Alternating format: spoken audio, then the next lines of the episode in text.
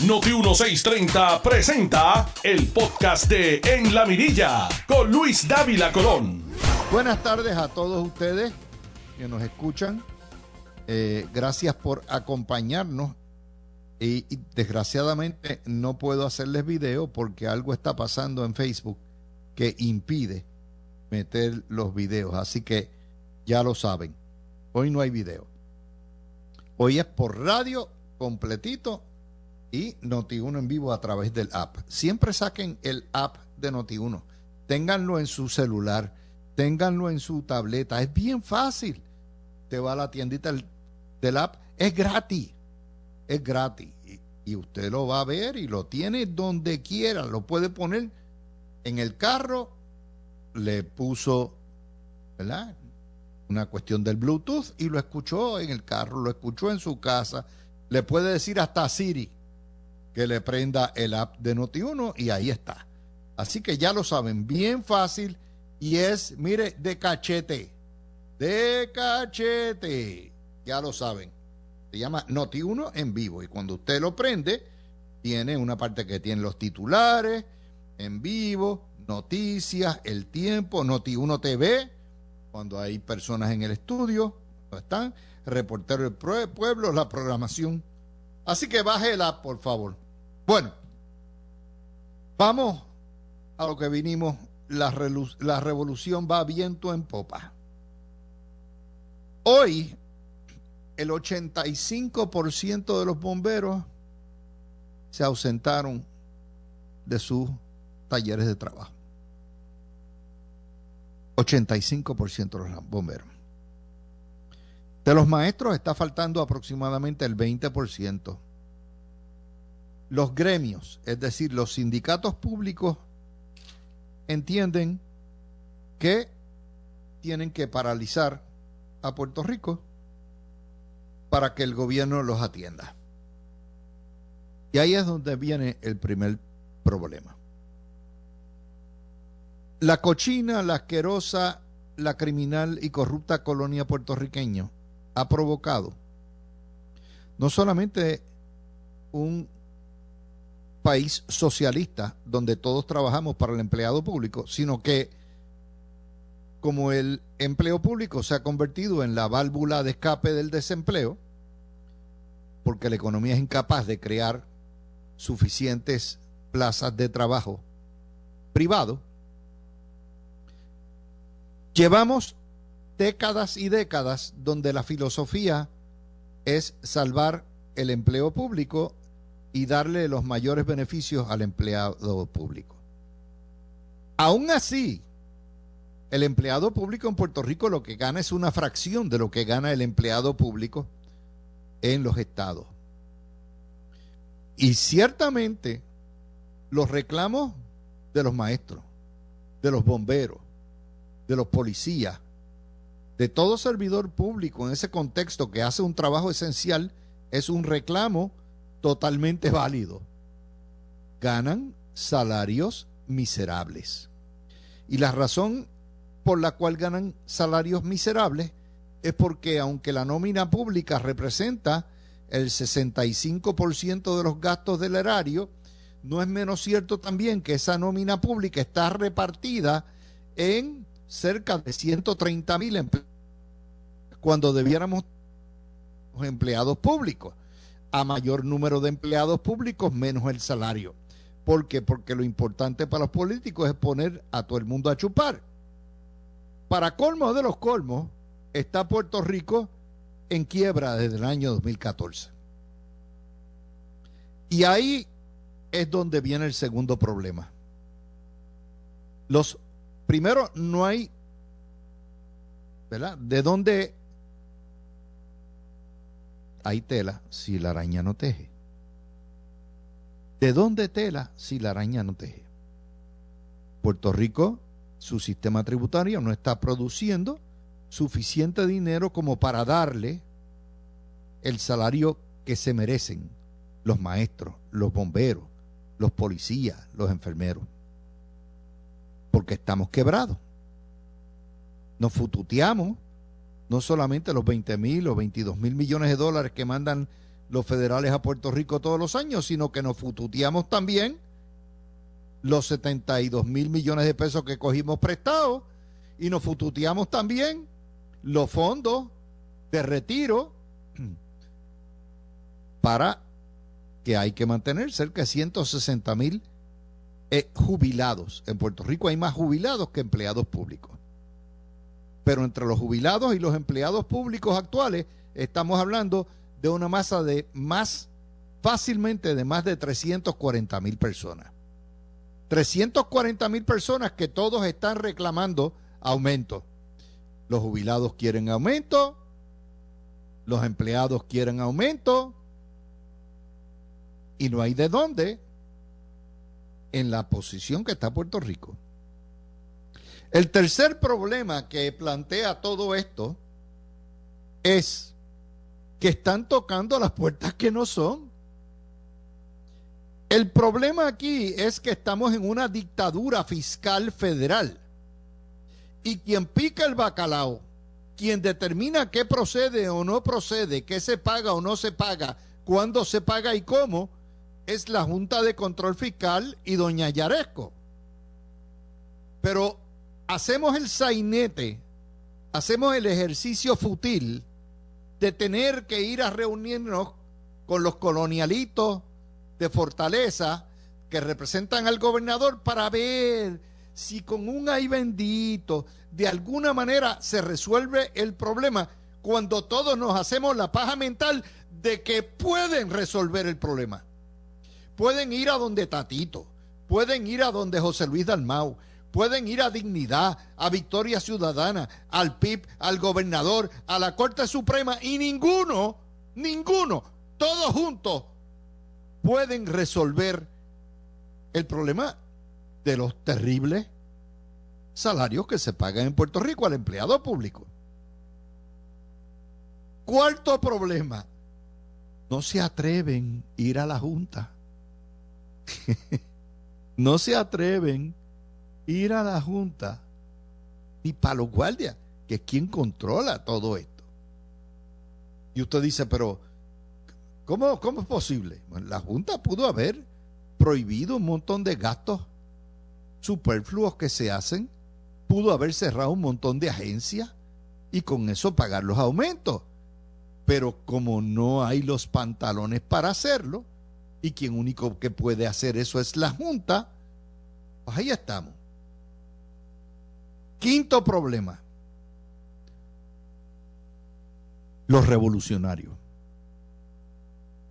Obviamente, aquí los sindicatos de izquierda, los sindicatos están extorsionando al gobierno, extorsionándolo a tal punto que esta mañana mis compañeros Ramón Rosario e Iván Antonio reconocen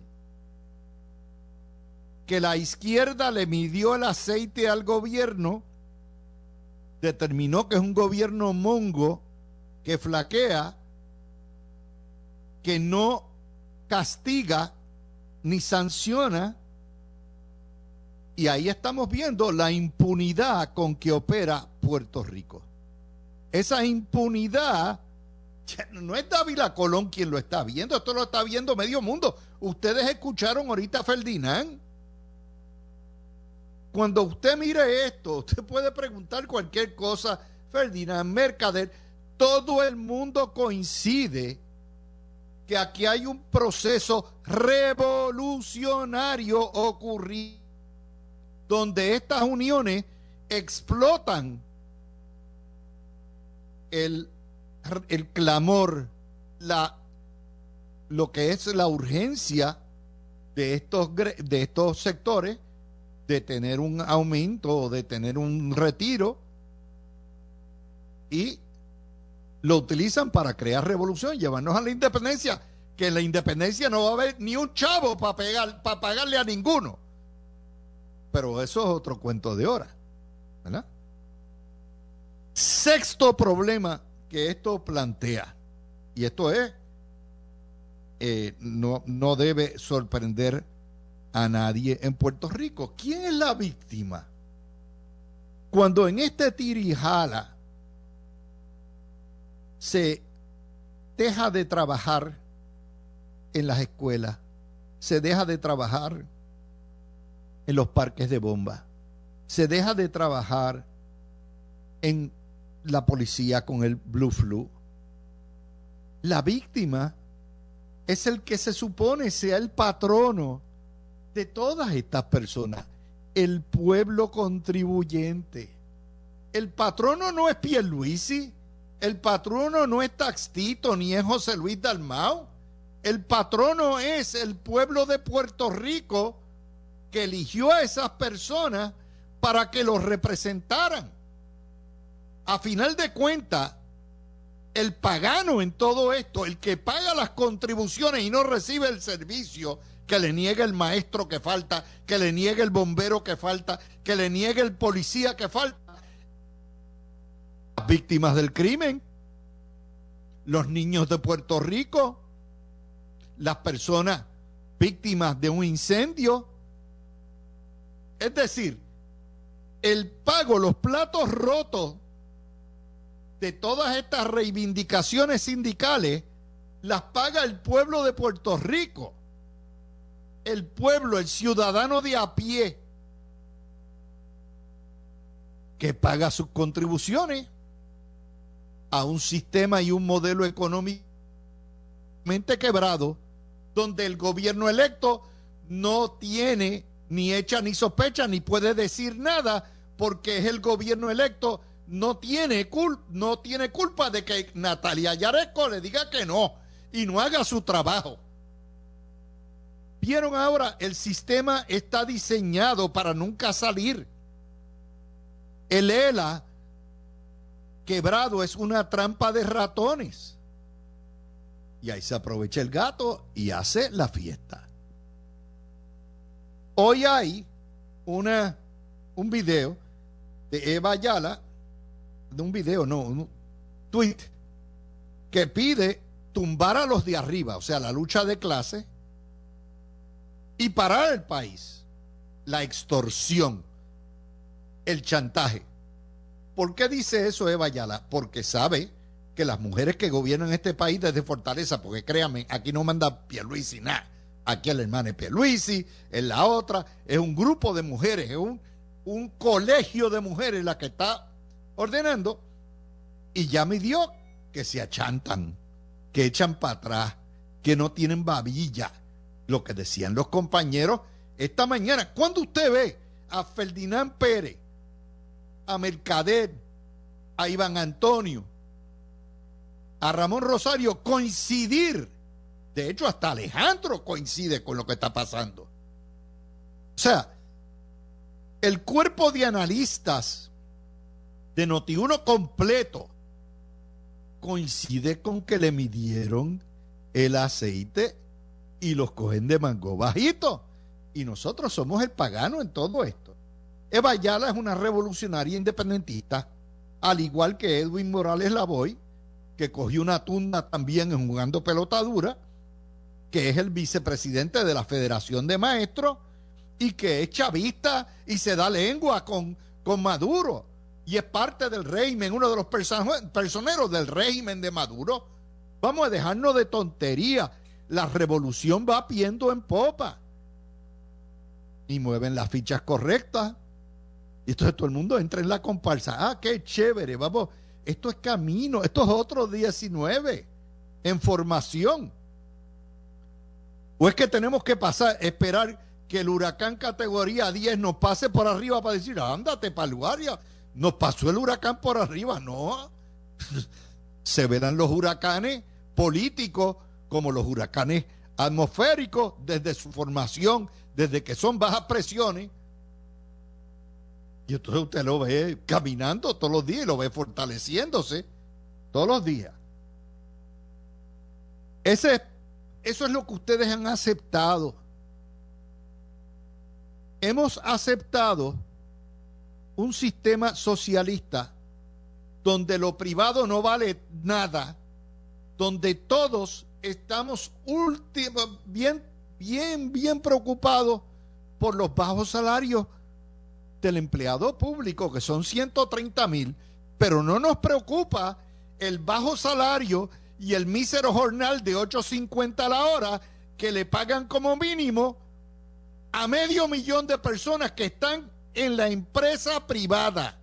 No nos preocupa que los que están en la empresa privada no tienen 30 días de vacaciones o 20 días de vacaciones, no tienen 22 feriados, no tienen las licencias por enfermedad, no tienen ni tan siquiera bono de Navidad. Eso no nos preocupa. Y es que es un sistema totalmente invertido donde la pirámide, la parte gorda, ¿verdad? Es la que sufre para los poquitos que están abajo. Y cuando usted mira eso, pues se tiene que dar cuenta, ¿verdad? De que todo es parte de un falseto, de un sainete político de teatro que, que pone a todo el mundo tenso. ¿Usted cree que no hay víctimas, que solamente son los niños que dejaron de estudiar porque no vinieron los maestros? ¿Y qué tal los padres que tienen que salir de sus trabajos y tienen que buscar desesperadamente quién cuide a esos muchachos porque no hay maestro?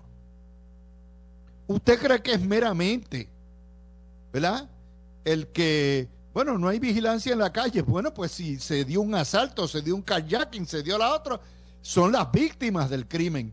Entonces viene esa misma prensa que, que aplaude estos gremios y aplaude estos paros y todo eso y dice, ay, el gobierno no ha resuelto el problema de la criminalidad, que mucho carjacking hay. La tensión, el desbalance mental, psiquiátrico, emotivo que vive Puerto Rico es tal que esta mañana una niñita de nueve o sea, a todos lados, mi gente. Esto afecta desde el más grande al más chiquito, desde el más pobre al más rico, desde el más, desde el más joven al más viejo. Nos tienen viviendo en un estado de, tensión constante, continuo. Puerto Rico es una casa de locos nos traen locos. Porque todos los días es el lamento borincano. Ahora, trata usted de cambiarles el estatus. No, no, no, no, no, no, no, no, ni para los guardias. Solamente para la independencia, que es el suicidio. Y todo esto flu no es otra cosa que el pataleo, la que nos desbaratan. Mire, si son egoístas pueda testificar de que se opone a la, a la reestructuración de la deuda de energía eléctrica. Y no vamos a poder salir del hoyo en energía eléctrica hasta que no se reestructure la deuda. Pero esto es un líder sindical que apoya el que no se recorte la deuda. Piénsenlo bien. Debe, qué sé yo, 8 mil millones de pesos. Se va a reestructurar por 6 mil millones de pesos o por 5 mil millones de dólares. Se opone. Ese es el tipo de liderato. ¿Usted cree que a Eva Ayala, que a estos títeres le interesa nada su interés, su personal? No le interesa nada. Ellos lo usan ustedes, el pueblo trabajador. Es así, es parte de un teatro de feria todos los días. Entonces, hacemos que, que hacemos, ¿no?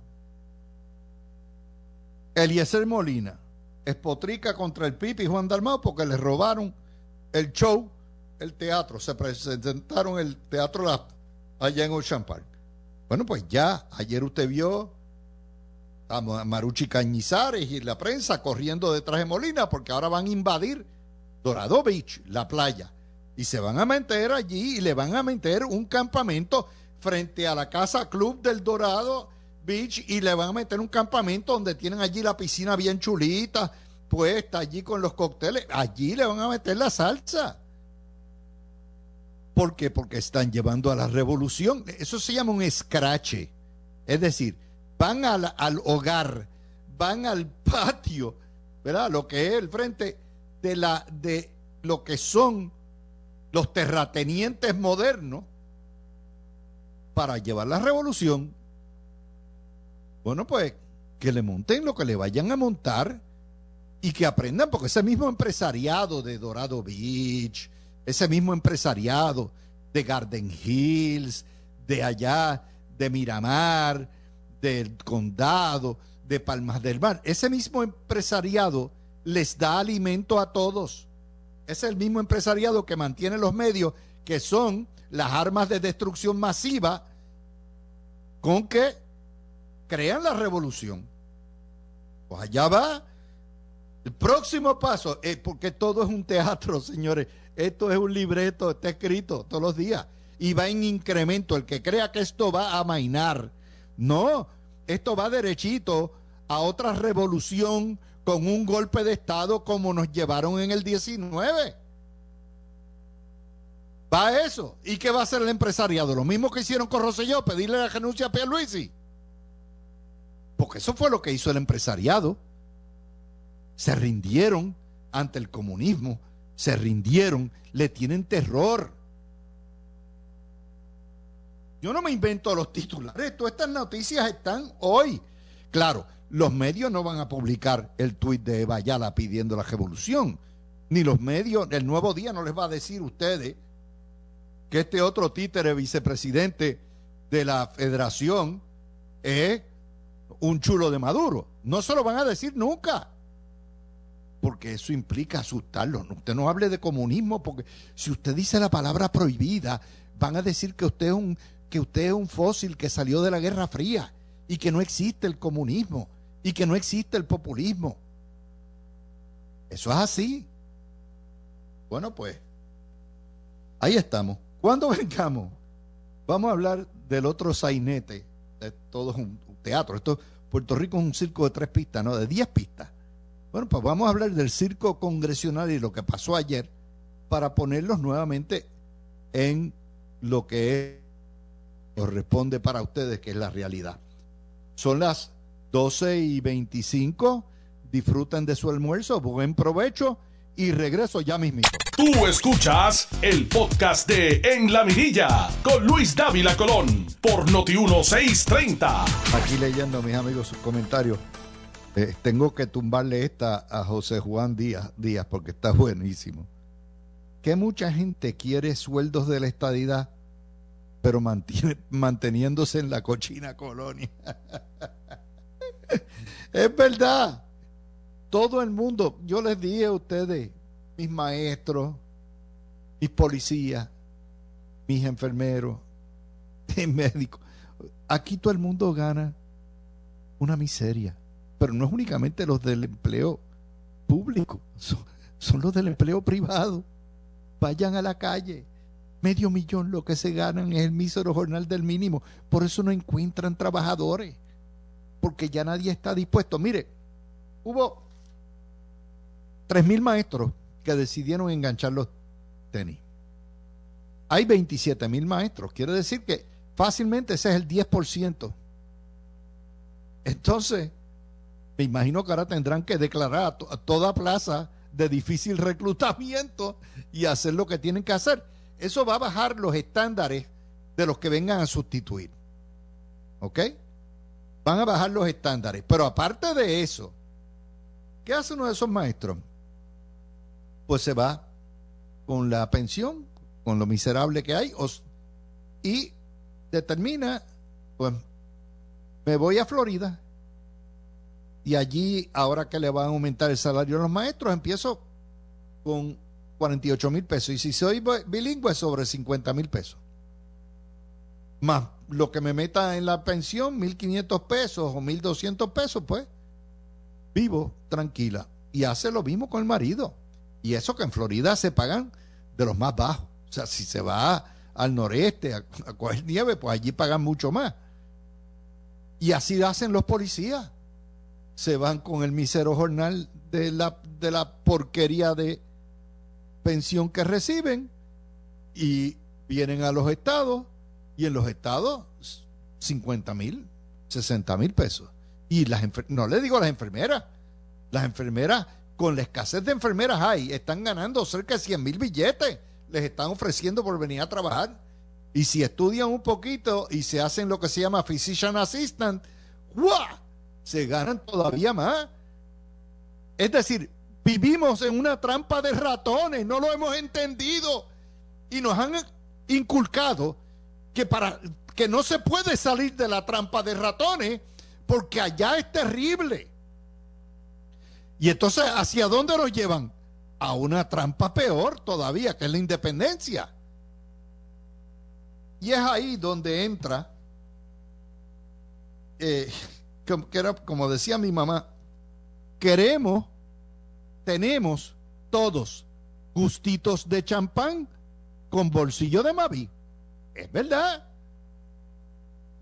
Y eso nos trae al otro sainete ayer. Allá va el gobernador que está haciendo su trabajo. Hizo excelente ponencia ayer ante el Senado, ante el Comité de Asuntos Coloniales, que le llaman de Energía y Asuntos Territoriales eh, del Senado, que dirige el mejor senador republicano que jamás haya tenido en la historia el Partido Demócrata, Joe Manchin. El que le ha parado de cabeza todo lo que manda Biden para allá.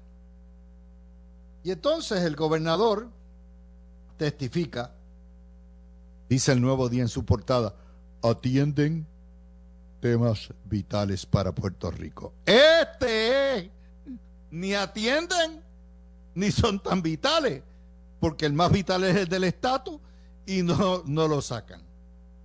El gobernador básicamente dice, Mire, hay que estabilizar ya, finalmente darle trato igual en Medicare y Medicaid a Puerto Rico. Bueno, pues en la colonia no están dando trato igual. Queremos tener los derechos de la estadidad en la colonia. Dice, ya está confirmado el plan de ajuste de deuda y la Junta de Control Fiscal se ha convertido en un obstáculo burocrático que impide el progreso. Todo el mundo sabe eso. En todo Puerto Rico hay unanimidad de que una vez resuelto ya, arreglado el plan de deuda, la Junta tiene que irse. Por dos razones. Porque son un obstáculo, son unos ineptos y encima de eso hay una cosa que significa, bueno, por lo menos deja que se autogobiernen en cierto grado. No canceles la, la democracia. Y el gobernador, junto con Ricardo Rosselló, que ayer lo planteó, lo que pasa es que Ricardo Rosselló se lo puso de otra manera. Ricardo Rosselló le dijo, la única manera de salir de la Junta es con la estadidad.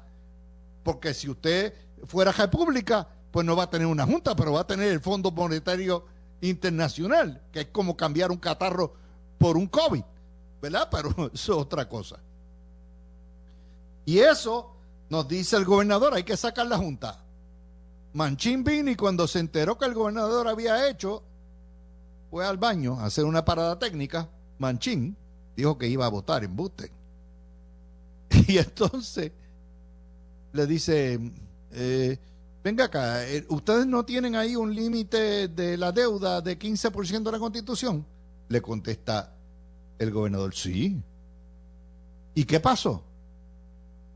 Pues dice el gobernador que se volvieron locos y se pasaron eso por el forro los políticos. A las pasadas administraciones. Y dice Manchín, ¿y usted quiere todavía que nosotros le quitemos la Junta? Cuando usted no respeta ni sus propias disposiciones. Entonces se remontó a sus años cuando era gobernador, ¿verdad? De, Virginia y Virginia eh, del Oeste y dice, no, yo andaba gobernador, si yo me pasaba por un chavo del presupuesto que tenía que estar cuadrado, me, sacrificaban, me crucificaban. Bueno, pues básicamente Manchín, que es el poder de un solo senador, que le ha parado de cabeza todo el programa a los demócratas, dijo, no, yo no creo, se acabó. Es un sainete. Y allá están todos los territorios benditos, todos rogando y pidiendo que me den más. Y todos coinciden en que se discrimina contra los territorios. Si usted oyó, yo, yo me tiré esas vistas de la A a la Z, yo escuché todo lo que tenían. De hecho, ese comité está más preocupado por la influencia de China y la amenaza de China en el Pacífico de lo que está preocupado por, por las condiciones de los territorios. Y entonces dice el gobernador, hay que resolver el problema del estatus, call for a vote. O sea, déjenlo que vaya a votación. Y usted sabe que Yamanchín también dijo que no. Un solo senador de 100 para, para lo que le dé la gana. Ese es el poder del Estado. Pero no, no. ¿Usted cree que el nuevo día puso eso? No, el nuevo día andó con la porquería esa, porque el nuevo día no quiere que ustedes sepan lo que es el poder del Estado. Y entonces ahí saca, eh, dice el gobernador, la, la palabra, la presentación más importante que hizo fue, si nos tratan igual como han hecho con el COVID, donde lideramos la nación en vacunaciones, en medidas de salubridad, pues vamos a sobresalir nuevamente. Una, y ahí Machín tuvo que decir, oh, sabes, tuvo que decir, ya, tienes razón, oye, tú sabes, pero, pero este va a coger. Y eso me trae a la ponencia escrita de Rosselló, que por supuesto los medios ni la van a cubrir porque los medios aquí, como generadores del odio más grande que hay en la isla, eh, pues no, no cubren. Rosselló no existe. Sometió al Senado Federal el proyecto de consenso. Dijo, mire, esto complace a los dos lados. Ustedes escriban lo que les dé la gana, pero el espíritu es esto. Eh, y es un proceso donde Puerto Rico, el Congreso vota para admitir a Puerto Rico como Estado, pero no se sujeto a que el pueblo ratifique. Pero si el pueblo no ratifica, entonces se, se le votará en contra a la estadidad, se va a una convención de estatus y por ahí para abajo partimos por la de eso el medio. Y Roselló, obviamente, enfatiza y vuelve a hacerle, esto lo hace a propósito, por supuesto que él lo sabe. Él sabe muy bien que no puede existir una junta en un Estado porque la décima enmienda, que es la décima de la soberanía estatal, de los poderes soberanos de los Estados, impide que tengan una, una juntadura encima. Pero lo hace para enfatizar lo que es que es absurdo que a mí me encanta es Estados Unidos predicando la moral en calzoncillos y en pantaletas diciéndole a China lo que tiene que hacer diciéndole a Putin lo que tiene que hacer y por otro lado trata a sus territorios como si fueran plantaciones de esclavos. Es así pero ahí está y por cierto, ya que estamos hablando de estatus, la Universidad de Chicago llevó a Carmen Yulín Cruz para hacer una conferencia magistral en un seminario del conflicto que existe entre los derechos civiles y los derechos humanos en el caso de Puerto Rico. No me apliquen los derechos de la Constitución, aplíquenme lo que dice la ONU, por favor. Ay, madre. Es que es así. Mientras todo esto se va debatiendo, ¿verdad? Y es un teatro, como les digo, porque todos pretendemos salir de la colonia eh, diciendo cómo mejorar de la colonia ante un Congreso que ni mejora la colonia ni nos deja salir de la colonia, pero eso es parte del show. Y de hecho, el problema no es el Congreso, es que el problema de los puertorriqueños, los que quieren, los que quieren salir de la colonia para ir para la independencia, no permiten que el resto vayamos hacia la estadidad. Y somos colonia, como decía Igartúa, de los diásporos independentistas de Nueva York. Eso es así. Mientras esto, Pierluisi sacaba pecho y hacía todo esto. Dos detalles. Esto nuevamente solamente lo publicó sin comillas. Nadie más. El índice de actividad económica cerró el año 21 con un crecimiento de 3%. Ese es el nivel más alto desde enero del año 20. El índice ya está casi a niveles prepandemia. El empleo subió 3%, la producción de, de electricidad subió 3%, el consumo de gasolina subió 10%, el consumo, no los gastos. Y usted dice, ¿por qué no lo publico el nuevo día y primera hora y, y metro? Porque eso quiere decir que la política económica de Pierluisi junto a los billones que enviaron Trump y Biden, o que envió eh, Biden, porque Trump los, los, aguantó, han creado prosperidad, progreso. Y la prensa amordaza esa nota. Usted no puede saber. No, usted lo que tiene que saber es que aquí nos explotan a todos y los maestros eh, no están mal pagos y los bomberos mal pagos, pero ni para los guardias usted se entere que las políticas económicas del gobierno han hecho porque eso no, es parte. Y eso nos trae a otra de las notas. Eh, el vocero pone hoy en portadas serio escollo para la reconstrucción, el, alza de 20 o 40% en el costo de materiales, que por supuesto eh, reduce las obras de infraestructura, afecta a los estimados, afecta a la, subasta, afecta a las asignaciones, el tiempo y la cantidad de proyectos. Pero eso no solamente ocurre en los proyectos, en todo lo de reconstrucción. Eso ocurre a manera más pequeña en el presupuesto familiar de cada puertorriqueño que tiene que bregar con la inflación y con los salarios bajos. Pero lo más importante en todo esto en todas las noticias es que hay unanimidad de todos los partidos que el COR3, que esa es la agencia burocrática encargada de reconstruir a Puerto Rico, no echa para adelante.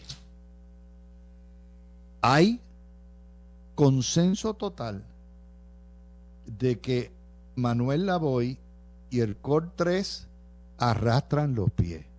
Porque esto es otra cosa.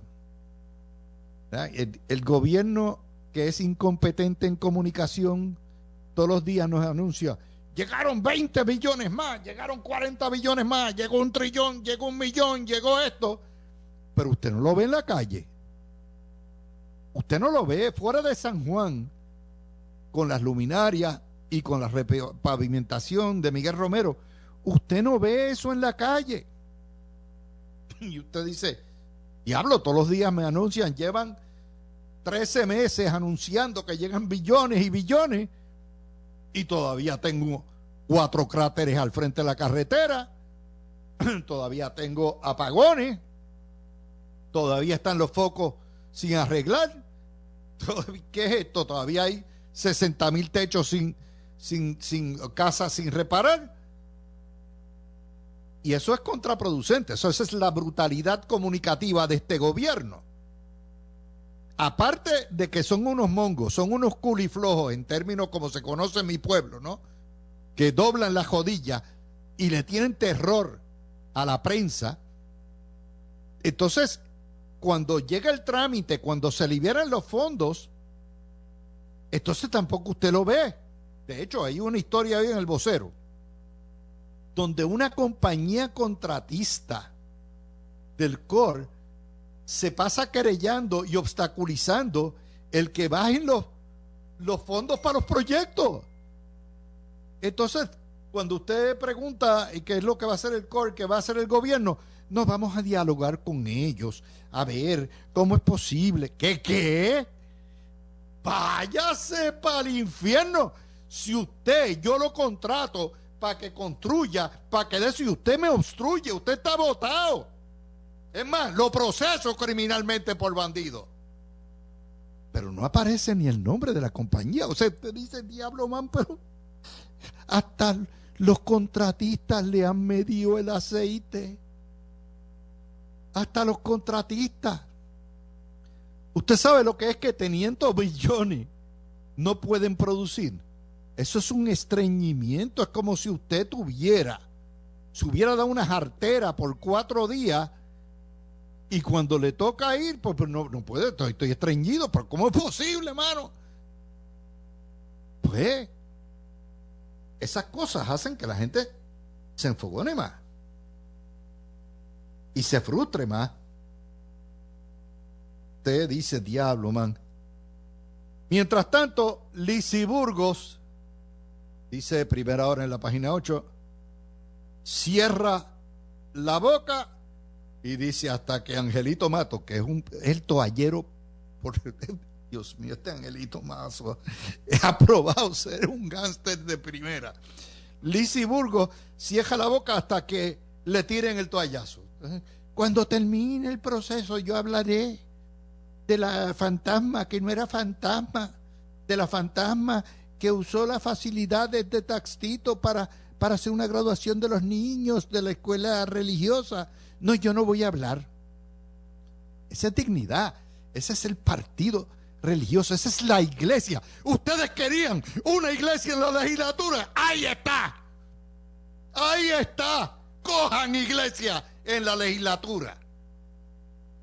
Pero estamos ahí, le digo, Puerto Rico, mire, no hay que ir al cine. Olvídese de Netflix, olvídese de Hulu, olvídese de Apple TV. No hay espectáculo más eh, tremendo que ver noticias en Puerto Rico. Es como si usted tuviera 20 películas alrededor suyo con 20 pantallas viendo todos los días. Todo es un circo. Ay, madre. Pero ustedes son religiosos y usted quería alguien que representara la bondad, la belleza y la virtud. Ahí tiene a Lisi Burgo, ahí tiene a los antivacunas, ahí tiene al doctor Vázquez, se lo merecen. Pero, ¿qué más se puede hacer? Menos mal que hoy vine tan suavecito. A mí, a mí, yo cuando vengo así, me da pena porque, bendito, yo sé que ustedes piden más. Ustedes exigen que yo sea más duro. Pero es que yo soy bondadoso. Yo soy tranquilo cuando analizo. Tú escuchaste el podcast de En la Mirilla con Luis Dávila Colón en Noti 1630.